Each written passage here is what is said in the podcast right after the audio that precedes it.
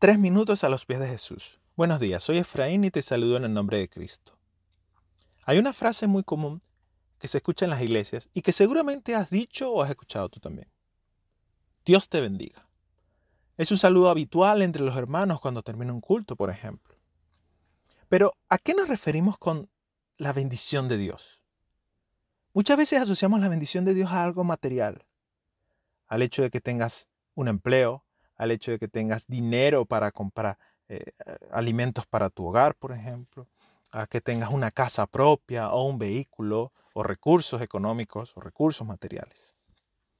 También podemos asociar esa bendición de Dios a la salud, a que no tengas una enfermedad, a que tus hijos estén sanos, tu esposa esté sana, o también a la familia, que tengas un matrimonio estable, que tus hijos estén estudiando en la universidad, por ejemplo, o vayan avanzando en sus vidas, en su desarrollo y en sus carreras.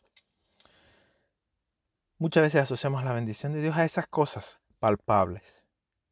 Pero Efesios capítulo 1 nos enseña que nosotros hemos sido bendecidos con toda bendición espiritual en Cristo. También hay un proverbio que dice que la bendición de Dios es un tesoro que nunca viene acompañada de tristeza. ¿A qué bendición se refiere Pablo? ¿A qué bendición se refiere el escritor de Proverbios? A algo que va mucho más allá de lo material, a una bendición que todos los que hemos aceptado a Jesús como nuestro Salvador, la tenemos. Independientemente de si tenemos recursos materiales, somos bendecidos. Independientemente de si tenemos salud o estamos pasando por una enfermedad, somos bendecidos con toda bendición espiritual. Pablo dice que hemos sido escogidos antes de la fundación del mundo. Dice que hemos sido adoptados como hijos de Dios.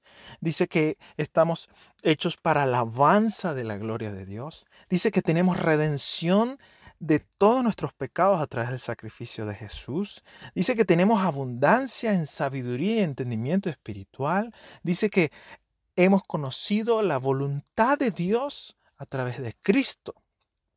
Dice que somos herederos, predestinados, que tenemos vida eterna. ¿Cuántas bendiciones tenemos? Debemos procurar y pedirle al Espíritu Santo que nos ayude a no olvidar que sí, somos benditos. Dios nos ha bendecido. ¿Y tú qué piensas de esto? Nos gustaría conocer tu opinión y comentarios.